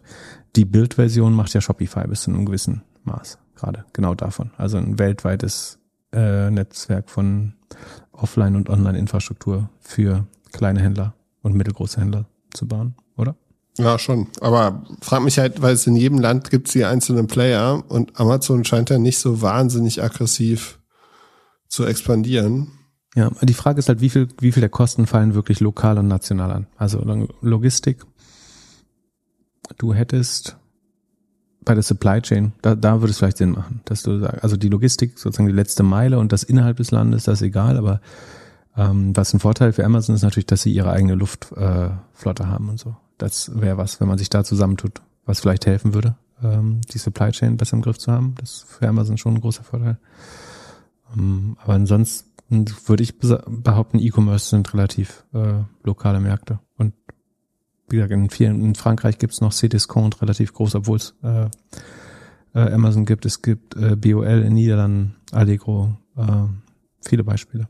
Und dann, lass uns weiterfliegen, Südkorea, Kupang. Hat angefangen als äh, Groupon-Clone. Mhm. So zu der, zu der Zeit, ähm, äh, äh, als äh, Groupon gerade hier My City Deals von den Sambas gekauft hat. Da war das groß. Ich kann mich noch erinnern, dass es verschiedene E-Mail-Futter von VCs gab, die dann bei, bei äh, City Deal oder so investiert waren oder dann später bei Groupon und stand unten immer fastest growing Startup oder sowas. Also das war ja so die, was wir jetzt so erleben mit dem äh, Fast Delivery war ja damals eigentlich Groupon oder so. Die, das war die absolute Gold, Goldjagd äh, um 2010, so 2008 bis 2010. Äh, ja, die haben, die machen Südkorea, würde ich jetzt auch von außen betrachtet sagen, war gar nicht mal so viele Einwohner, irgendwie 51, 52 Millionen. Angeblich hat jeder zweite die App runtergeladen, also wahrscheinlich sind die ein bisschen affiner als, als die Polen und die Russen. Und die machen wahnsinnig viel, ne? Also die machen auch Delivery, haben ihre eigene äh, eigene mhm. Auslieferung, haben auch so ein Prime-Produkt, haben Fresh-Produkt, haben Eats-Produkt, haben eigentlich, also es fühlt sich so von außen, ohne jemals da gewesen zu sein, jemals auf der Webseite gewesen sein, jemals irgendwas zu machen, scheint es so, dass man an denen eigentlich nicht vorbeikommt, wenn man irgendwie mit der, äh, mit den Internetleuten da kommunizieren möchte oder verkaufen möchte. Genau. Ähm, also Coupang ist schon, Coupang ist schon sehr, sehr äh, groß und etabliert in äh, Korea. Äh, Market Cap ungefähr 50 Milliarden, ähm, was aber nur 2,7 mal Sales entspricht, interessanterweise. Ähm, ja, die hatten auch die haben, IPO, haben sie im März gemacht diesen Jahres und seitdem auch minus 40 Prozent. Also jetzt mhm. alle drei sind echt seit IPO richtig abgestraft worden. Genau. Wie gesagt, sind äh, sehr tief integriert, also eigene wie du schon sagst, der Kupangmann. Ich glaube, inzwischen heißt es nicht mehr Kupangmann, sondern äh, es wurde irgendwie so ein gendergerechter Begriff dafür genutzt inzwischen. Rocketman? Weil ihre Sachen nee, heißen ja alle Rocket. Rocket Delivery, Rocket. Wow. Genau, Rocket ist deren Prime sozusagen. Ich glaube, bei ist bei Allegro, wo es Smart heißt, oder bei Ozone, weiß nicht, äh, schon wieder vergessen. Aber was uns, glaube ich, genervt hat und was mich immer noch nervt, ist, dass die Zahlen relativ, in, also die reporten unheimlich intransparent. Das ist relativ schwer. Zumindest habe ich noch keine gute Präsentation gefunden. Äh, und aus den, aus den Income Statements bekommt man nicht raus. Sowas wie Marketingquote, Fulfillmentquote, das bleiben alles Rätsel für uns. Man sieht, dass die Company relativ schnell gewachsen ist im Anfang des Jahres, 74 und 71 Prozent im ersten Halbjahr. Ähm, jetzt im Q3 nur noch 48 Prozent. Also das geht runter. Das ist relativ klar sozusagen der abflauende Corona-Effekt. Und da sind auch die, die Total Net Revenues steigen nur noch von 4,478 Milliarden auf 4,644 Milliarden. Also nicht mehr sehr stark, sondern könnte, das Q4 wird wieder gut aussehen wegen Weihnachten. Feiert man in Korea Weihnachten? Wahrscheinlich das wird gut aussehen, aber danach könnte so ein bisschen Year on Year wachsen. Also Year on Year wird es noch gut aussehen, aber das Q2 wird ganz sicher unter Q1 liegen. Das war im Vorjahr nicht so. Das wird dieses Jahr, also nächstes Jahr aber mit Sicherheit so sein. Ähm, die, die Gross Margin sieht gut aus. Die äh, Operating Cashflow und äh, Adjusted EBITDA ist nur, war, war im Q1, Q2 minus drei oder minus 2,7 Prozent. Das wäre okay. Geht jetzt auf minus 4,5 Prozent. Ein bisschen hoch. Ist aber jetzt am ersten auf dem Weg, glaube ich, wo man das hinbekommen, profitabel zu bekommen. Äh, ich glaube, das Wachstum wird runtergehen. Auch da wird sozusagen das Wegbrechen des Coronas-Effekt dafür sorgen, dass es äh, nicht so schön aussieht. Spannend ist, dass die Active Customers, das ist eigentlich der spannendste Fakt, sind runtergegangen, also von 17 Millionen auf nur noch 16,8 Millionen. äh, Kunden, die gekauft haben. Ähm, der APU geht hoch, der Durchschnittsumsatz pro Kunde, aber die Anzahl der Kunden äh, ist wahrscheinlich das erste Mal, würde ich denken, gesunken. Also zum Vorjahr auch noch stark gestiegen, aber sozusagen zum Vorquartal schon das erste Mal runtergegangen von Q2 auf Q3. Das heißt, da könnte sich auch äh, die Orderfrequenz, wie gesagt, steigt noch ein bisschen, aber auch da scheint sich das Wachstum erstmal zu verflachen. Ich glaube, insgesamt ist es eine sehr schwere Zeit um in E-Commerce. Äh, das kann, vielleicht wird das ja eine Prediction für, für die Silvestersendung, aber E-Commerce hat durch das Abflauen der Sonderkonjunktur Corona ähm, schwere Quartale vor sich, glaube ich. Ähm, ich finde von den dreien finde ich jetzt, also Allegro, Allegro nervt mich, weil sie nicht wachsen. Ozon ist mir, äh, da sehe ich, also sind die Unit Economics noch zu kaputt. Am ehesten finde ich schon Coupang ähm, spannend, sondern die sind auf einem guten Weg in die Profitabilität. Da fehlt nicht viel. Ähm, scheinen operativ sehr stark, sind komplett integriert, also sie kontrollieren komplett die User Experience oder Customer Experience. Ähm, das ist der einzig richtige Weg. Ähm, haben genug Wachstumsbereiche, in denen sie noch drin sind. Von daher wäre jetzt von den drei ein Coupang. Ansonsten die drei, die wir sonst immer nennen, die haben wir aber schon mal besprochen. Da kann man sich auch einfach die alten Sendungen anhören. Äh, zu den Earnings haben wir sowohl Mercado Libre besprochen, sozusagen nur um das einzuordnen. Da war das äh, ist das GMV um äh, nur noch 24 Prozent zum Vorjahr. Also auch da ist, äh, starke Verflachung des Wachstums. Äh, GMV-Wachstum nur noch um 24 Prozent zum Vorjahr zuletzt. Ähm, die, die Revenues sind aber um 60 Prozent, rund 60 Prozent gestiegen, äh, beziehungsweise 66,5 sogar. Ähm, die wiederum sind, haben positives Net Income, äh, verdienen relativ viel Geld ähm, sind aber auch total absurd. Also Coupang ist auch schon relativ teuer. Ah nee, Coupang war super günstig mit 2,7. Ähm, Mercado Libre war, gucken wir mal, ich glaube so um 9 oder so, also sehr teuer schon. Äh, ja, 9,09. Äh, 9 mal Sales ist dafür, dass das Wachstum jetzt auch langsamer wird, langsam auch schwer. Die haben auch einen Rückschlag kassiert mit dem letzten, äh, als die Growth-Aktien ausverkauft worden sind haben sich ein bisschen angeglichen, ähm, sind von der Substanz her, glaube ich, super, aber einfach unheimlich teuer. Und letztlich das Gleiche trifft auf ähm, SEA Limited, also Shopee in Südostasien zu. Ähm, da ist das Multiple sogar 15 mal Umsatz. Das ist für E-Commerce schon relativ teuer, aber da ist Fintech und Gaming mit drin. Äh, deswegen kann man da ein bisschen Prämie.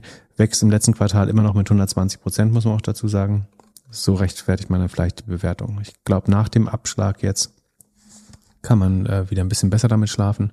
Vorher waren sie, wenn man überlegt, dass die jetzt mal 30 Prozent teurer waren noch, äh, dann war das schon einigermaßen verrückt. Ich glaube aber trotzdem, dass dies alle schwer haben werden, äh, die äh, im, im, im nächsten Jahr. Das wäre jetzt für mich kein Grund zu verkaufen. Ich kann auch sagen, warum, nämlich weil ich dann relativ hohe Gewinne, äh, zumindest bei Mercado Libre, realisieren müsste. Ähm, bei Shopee könnte ich fast mal überlegen, hm, Wobei ich glaube an die Region Südostasien sehr. Ähm, und insgesamt sind das fünf Prozent jeweils fünf bis sechs Prozent meines Depots. Ähm, also ich bleib, glaube ich, bei Mercado Libre und Shopee drin. Ähm, also SEM Limited. Ähm, bei Mercado Libre habe ich eine Verdreifachung. Das wäre auch doof, das mitzunehmen. Äh, bei SEE bin ich nur noch im Plus inzwischen. Das habe ich relativ spät gekauft. Vor genau, ziemlich genau einem Jahr. Also gute Werte. Achso, und dann haben wir Afrika vergessen, aber äh, der, der Defner hat auf der Wein Dietmar Defner hat auf der Weihnachtsfeier von Defner und Tipis gesagt, er nimmt das persönlich, wenn ich immer auf Jumia rumhacke. Deswegen äh, muss ich da jetzt milder sein. Ähm, kurz gesagt, äh, die, die verbinden das Wachstum von Allegro mit der Rohmarge oder mit der mit der Marge von Ozon. Äh, also, sie, sie wachsen nicht mal 20 Prozent äh, und verlieren äh, ja, nicht schön wäre es. Die würden sich wahrscheinlich freuen, wenn sie nur zehn Prozent negative EBITDA-Marge hätte. Ähm, die verbrauchen rund so viel, äh, also auf jeden Euro Umsatz fällt ein Euro Verlust noch an, also zwei Euro Kosten. Das wird schwer, das noch lange weiterzumachen. Ähm, für die wird es, glaube ich, noch schwerer als für alle anderen im nächsten Jahr. Ähm, damit ist die Weltreise Australien müssen wir irgendwann nochmal schauen, äh, was, was in Australien eigentlich abgeht äh, im E-Commerce. Ja, was ist da? Ähm, also äh, Rocket hatte da mal The Iconic, das ist aber glaube ich in der Global äh, Fashion Group inzwischen drin, wenn ich mich nicht irre. Amazon ist da doch bestimmt auch, oder ist der Markt zu klein? Äh, Amazon gibt's in Australien, glaube ich. Ja doch, der Deutschlandchef war doch in Australien, hat Australien aufgemacht, meine ich. Also der neue Deutschlandchef. Genau. Äh, es gibt eBay ist relativ groß tatsächlich. Oder Gumtree, die es auch in Südafrika gibt. Ähm, Amazon, Woolworths, Kmart. Wir sprechen ja nächste Woche, äh, nächste Woche am Wochenende über unsere Predictions fürs nächste Jahr und auch was wir alles so richtig und falsch äh, vorhergesehen haben. Ich äh, bin am überlegen, ob ich eBay, das Wiedererleben von eBay mit draufnehmen soll. Aber ich bin mir noch nicht sicher. Was ist die, was ist die Hypothese dahinter? Ja, dass halt Supply Chain immer noch ein Issue ist, die Leute mehr Sachen verkaufen, mehr Secondhand und so. Dass dann eBay vielleicht, ja, daran, davon wieder der Gewinner sein könnte. Aber wahrscheinlich kommt dann eher jemand anders von der Seite und räumt den Second-Hand-Markt noch mal ein bisschen auf. Etsy hat auch schon wieder ein Drittel verloren äh, vom Höchststand. Ja, Wahnsinn. Aber Etsy hat sich auch wahnsinnig entwickelt. Also. Waren vor, waren vor fünf Jahren bei 10 Dollar, sind jetzt bei 224. Ja. Das ist ganz gut gelaufen für die anscheinend. Ja, Wahnsinn. Wahnsinn. Ja, schade, dass äh, Davanda das äh, nicht mit durchgehalten hat. Wir, wir, wir können ja mal kurz, ähm, wir gucken noch mal kurz im Glore 50, ob da spannende E-Commerce-Positionen, wenn wir jetzt hier schon das große E-Commerce-Special machen. Ähm, der Glory 50 ist ein Fonds, ähm, gemanagt von Jochen Krisch von ähm, Exciting Commerce. Unter anderem, ähm, wir können mal gucken, was die für Titel haben. Weil das wird ja ein schweres Jahr dann für die nächstes Jahr eventuell. Aber glaubst du, Amazon ist raus aus der schweren Jahrzeit oder haben die auch ein schweres Jahr? Nee, Amazon schon auch. Also ich glaube, bei Amazon, äh, das könnte sich jetzt auszahlen, dass sie sehr diversifiziert sind mit AWS äh, und so weiter.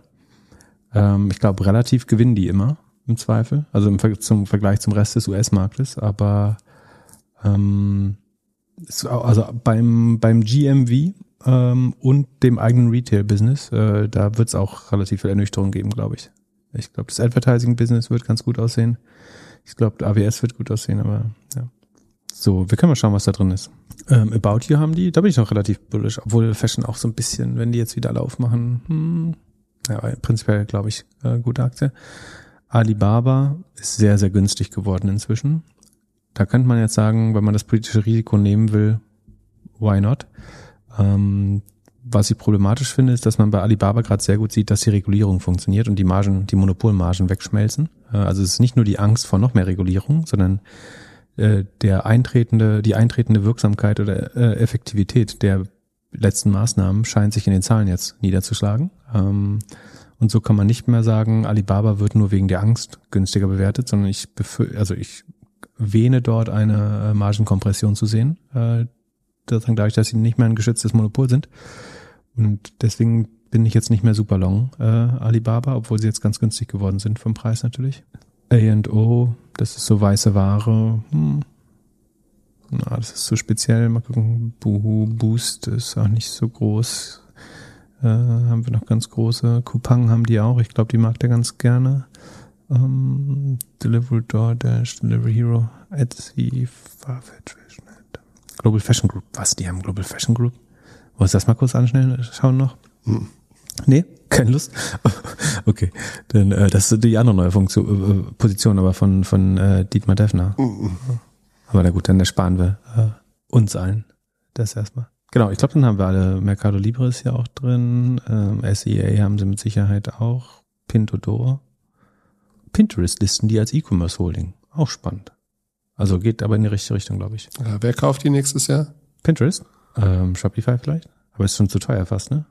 Was war eBay? Hat, hatte announced, dass sie die kaufen oder PayPal? Wer war das? PayPal. PayPal. Ja. Dann äh, gab es noch News äh, aus der Aktivisten-Investoren-Seite. Und zwar äh, ist jetzt äh, das neue Target GoDaddy. Dort hat Starboard Value 6,5 Prozent gekauft und möchte jetzt ja wahrscheinlich ein bisschen äh, mehr bei GoDaddy rausholen. Was, was glaubst du, wird da jetzt passieren? Neuer CEO? Werden die Privatjets abge, abgeklappt, äh, zu, verkauft? Äh, wa, wa, was machen die?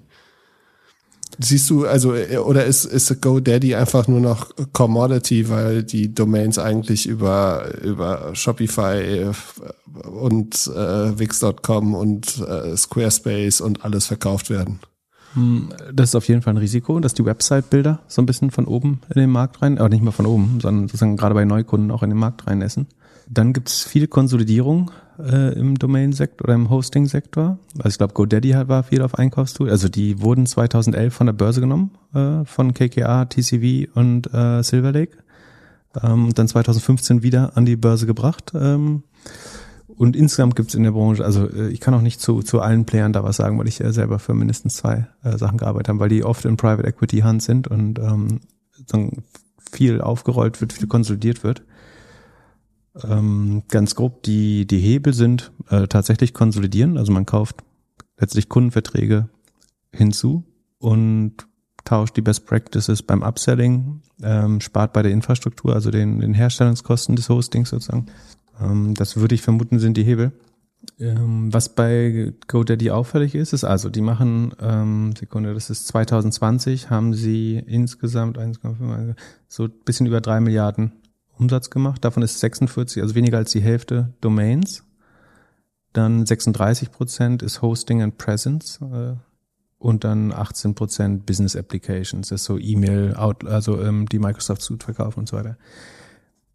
Ich bin mir nicht sicher, aber mein Bauchgefühl ist, dass es Player gibt, wo die Domains einen niedrigeren Teil ausmachen. Also was man, was ein Fall, also eventuell könnte man es schaffen, diesen, ähm, also 1,5 Millionen Milliarden Kosten für Domains heißt ja, dass da letztlich 100 Millionen Domains oder so unter Vertrag sind. Und es gibt, glaube ich, Player am Markt, die schaffen, sozusagen mehr zusätzliche Produkte äh, daran zu verkaufen. Also es kann sein Website-Bilder, das kann sein die Microsoft Suite, das kann sein ähm, irgendwelche E-Commerce, äh, kleineren E-Commerce-Suiten, ähm, dann alles was, so, das kann sowas wie überall sein, äh, also oder wie Yelp, äh, Yelp, nicht Yelp, Yext. Also ähm, das, das Spannende ist ja eigentlich, dass der, der Journey vieler, vieler ähm, Kleinstunternehmer anfängt mit der Registrierung der Webseite. Also in dem Moment, wo jemand nach einer Domain googelt, ist oft der Beschluss gefasst, ich eröffne jetzt mein Business.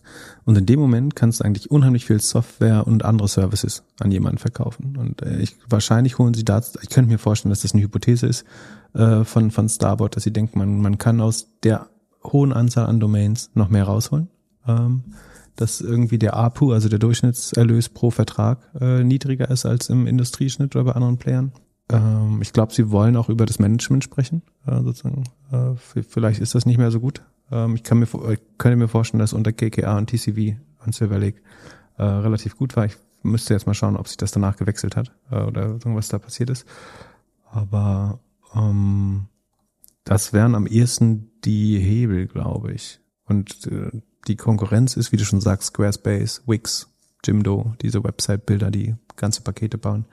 Ähm, Google Domains ver verkauft Domains äh, sehr, sehr günstig oder umsonst, glaube ich, ähm, teilweise. Sind nicht super profitabel auch. Äh, sind bewertet mit 12 Milliarden. Das ist dreimal Umsatz, äh, 50 mal Gewinn ähm, Operating Margen nur 10 Prozent, äh, das ist relativ wenig, wachsen nur noch mit 14 Prozent im letzten Quartal. Das ist wahrscheinlich hauptsächlich Price Increase. Also der APU geht um 6 Prozent hoch, also im 2020 ist es jetzt. Ähm, die Kundenwachstum ist, also es kommt ungefähr zur Hälfte aus Kundenwachstum und äh, APU, also Revenue pro Kunde.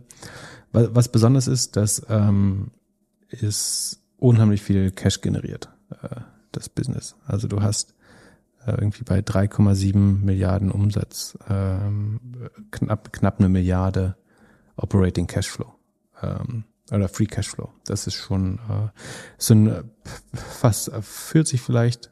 Und das ist vielleicht auch warum die Bewertung, man würde ja sagen, ähm, ich fände jetzt dreimal Sales, äh, 50 mal Earnings für so wenig Wachstum fast ein bisschen teuer, aber das ist vielleicht so der neue Energieversorger, der Domainversorger. äh, also sehr konsistenter Cashflow, äh, gute langfristige Anlage. Ähm, wird vielleicht zahlen die jetzt schon Dividende oder wird vielleicht irgendwann Dividende zahlen? Wobei in den USA zahlt man ja nicht Dividenden, also, da würde es ja zu Steuern kommen. Ähm, nee, zahlen noch keine Dividende. Aber das ist natürlich auch für die Private Equity Player wahrscheinlich spannend. Ne? Du hast relativ berechenbaren äh, Cashflow, aus denen du theoretisch sozusagen den Schuldenanteil eines Private Equity Buyouts bezahlen kannst. Ähm, also gehen sie, werden sie nächstes Jahr wieder private? Das könnte auch sein, ne? dass Starboard einfach nur darauf schätzt, dass äh, das wäre nicht das erste Mal, dass sozusagen Dinge gefloatet werden 2015 und jetzt 21 wieder von der Börse genommen werden. vielleicht ist auch das äh, die Hypothese, dass ähm, Starboard gar nicht so viel am Management ändern will, sondern er darauf setzt, dass vielleicht noch jemand hinterherkommt, irgendwie ein großer äh, Player, der im Hosting aktiv ist, ein Private Equity Player und die von der Börse nimmt. Und vielleicht hoffen sie darauf oder mit denen zusammen das umgestalten zu können. Ja, oder Shopify ähm, kauft glaub, sie einfach. Shopify, oh, aber das ist relativ viel Umsatz, der sehr langsam wächst. Ähm, und am Ende landen die Kunden ja eh bei ja, ich verstehe die Logik. Ist gar nicht so doof, aber ich glaube, es ist ein zu großer Block, der schon zu langsam äh, wächst. Ähm, es kommt, äh, es gibt eine deutsche Hosting für, ich glaube, äh, im November oder so hat äh, eins und eins bekannt gegeben, dass die Hosting-Sparte Jonas, äh, also sie wurde schon umbenannt in Jonas, ähm, die so scheint ein IPO anzustreben. Da hat mir heute jemand einen Insider-Kauf zugeschickt, äh, ein Twitter-Nutzer, dass äh, Ralf Sommermuth, der Besitzer von Yacht Internet, sich ähm, Sekunde. Der hat sich äh, 15,2 Millionen Aktien äh, zu Weihnachten gegönnt. Ähm, also nicht 15,2 Millionen Euro, sondern Aktien, äh, was wiederum eine halbe, halbe Milliarde entspricht. Äh, und damit hat er wieder 50,1 Prozent an der United Internet. Also entweder freut er sich sehr über den Spin-off ähm, und sehnt ihm entgegen oder sagen, es war ihm sehr wichtig, die, die Mehrheit wieder zu bekommen an United Internet. Ähm, wenn man vergleicht, wer vorher die Anteile gehalten hat, dann sagen weiter, Sekunde, ich schau mal sicherheitshalber nach. Ähm, weiterhin drin ist Flossbach von Storch Allianz, ähm, er selber logischerweise. Ähm, äh, Rocket Internet steht jetzt nicht mehr in der Auswahl. Also es könnte sein, dass er einen Teil von Rocket Internet und einen Teil von Flossbach von Storch, das Vermögensverwalter, gekauft hat. Also es entspricht insgesamt diese 500 Milliarden Millionen. Also eine halbe Milliarde entspricht ungefähr acht Prozent der Firma äh, nach der heutigen Bewertung. Und das wäre der Anteil von Rocket Internet, die einen Teil gehalten haben und ein Teil von Flossbach von Storch eventuell. Das weiß man nicht, wo, woher das jetzt kommt, aber. Wie macht so man so das, wenn man die Anteile von Rocket dann kauft? Telefoniert man da mit Olli und verhandelt dann? Oder wie funktioniert das? Oder funktioniert das ähnlich wie wenn wir hier in unserer App irgendwie zehn Aktien kaufen? Ähm, sowas machst du nicht über den Markt. Ne? Das, also in dem Fall kennt sich die beiden, glaube ich, ganz gut äh, dem Vernehmen nach. Ähm, ansonsten gibt es auch Investmentbanks, die sowas, also du sagen, du signalisierst eine Investmentbank, dass du bereit wärst, zu dem und dem Preis ähm, die und die Anzahl Aktien, also gerade bei so großen Paketen, äh, zu verkaufen. Und dann findet die für eine minimale, also prozentual minimale, in absoluten Zahlen aber relativ hohe Provisionen den Match sozusagen an der Börse vorbei. Äh, das kann ein Hedgefonds sein, das kann eben ein anderer ähm, Stratege sein. Man möchte natürlich äh, eventuell auch, also als Firma sucht man sich eventuell natürlich auch gern den bisschen mit aus, den neuen Käufer.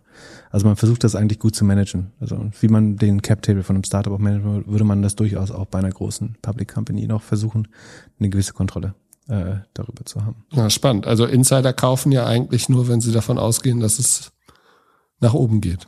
Ja, das habe ich überlegt. Ne? Also entweder hält er den Börsengang, äh, die Abspaltung so. Also ich glaube, da ein wesentlicher Teil gehört Warwick Pincus an Jonas, also ein, auch ein Private Equity Player.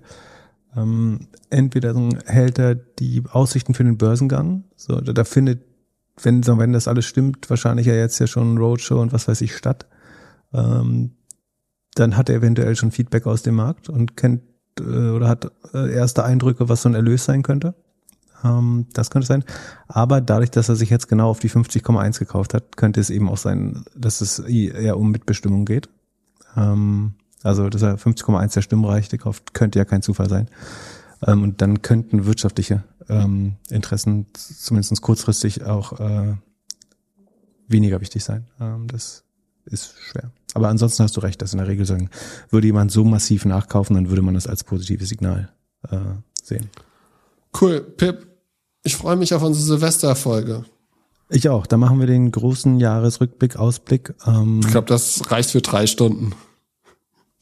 Okay, wir machen mal, mal sehen, wie weit, äh, wie viele Themen wir haben. Ähm, was haben wir letztes Jahr gemacht? Äh, soll, ich, soll ich mal gucken? Ja, das kann jeder nachlesen auf doppelgänger.io slash predictions minus 2021. Ach genau, wir werten aus, wie im Nachhinein, wie schlau äh, oder unschlau wir waren und wie gut unsere Predictions gealtert ja, sind. Apple Auto gibt's immer noch nicht. Hast du schon eine, wo du auf jeden Fall weißt, du lagst schwer daneben? ja. Soll, soll ich mal live reingucken? Nee, besser nicht. Also sagen wir mal so, wenn ich einfach nur meine Apple-Aktie gehalten hätte und, äh, und ähm, Agora vorher verkauft hätte, das wäre für mich besser gelaufen. Aber ich. Ja, Big Tech ist deutlich besser gelaufen als äh, Growth und alles andere, was wir uns ausgedacht haben. So. Twitter und LinkedIn verlieren an Bedeutung. Da lagst du schon mal enorm falsch, würde ich sagen. Ja. Äh, Twitter halbiert sich im Wert. Äh, deshalb. Also, das Tesla war ein bisschen sich. Was? Oh, das wird aber ähm, Sneak Preview für für bereite dich die Folge vor auf die Sendung. ich, ich versuche gnädig zu sein, aber ähm, ja, Nein, aber Predictions muss man ja raushauen und dann hoffen und beten. Genau. Sonst würde es ja jeder wissen. Ich freue mich auf Wiedernehmen, äh, Silvester auf. Ihr könnt uns im neuen Jahr, äh, dann ihr könnt das neue Jahr mit guten Vorsätzen beginnen und äh, uns als erstes hören dann im neuen genau, Jahr. Genau, ihr könnt aber, also ihr Kurz könnt eigentlich, wenn ihr betrunken auf dem Balkon liegt. Genau. Äh, es gibt ja kein Feuerwerk, deswegen sind wir das Feuerwerk dieses Silvester und um 0.05 Uhr kommt wahrscheinlich unsere Folge raus. Genau, also es läuft, ich, ich, ich stelle mir das so vor an Silvester, also es läuft Final Countdown, dann wird einmal kurz angestoßen und dann 0 Uhr 5 ist, sind wir, sind wir da. Hört man in der Familie, im Kreis der Freunde, äh, wenn man noch welche treffen darf, dann äh, Doppelgänger zusammen. Das ist übrigens, da habe ich überlegt, ähm, du meinst ja, wir kommen auf 50.000 Hörer zum Ende des äh, 2022. Der allereinfachste Weg übrigens, das zu erreichen wäre, äh, R-Faktor von eins. Wenn nur jeder Hörer einen weiteren Hörer wirbt, dann sind wir schon bei 50.000. Ja. Wir brauchen nur jetzt äh, 25.000 Evangelisten, die es schaffen, einen Menschen zu überreden, äh, Doppelgänger zu hören. Dann haben wir schon geschafft. Vielleicht sollten wir die Ziele demzufolge sogar höher stecken. Uh, naja, 50.000 ist schon. Aber auch da, auch da, da auch daraus machen wir vielleicht eine Wette äh, bei der nächsten Folge. Ich, ich würde sozusagen ambitionierter zugreifen sogar. Also obwohl ich äh, bin ja sonst der Pessimist, aber in dem Fall würde ich uns beiden mehr. Alleine, damit du morgens immer aufstehst, äh, würde ich uns beide Ja, vielen Dank und schönen Mittwoch. Bis dann. Tschüss. Ciao, ciao.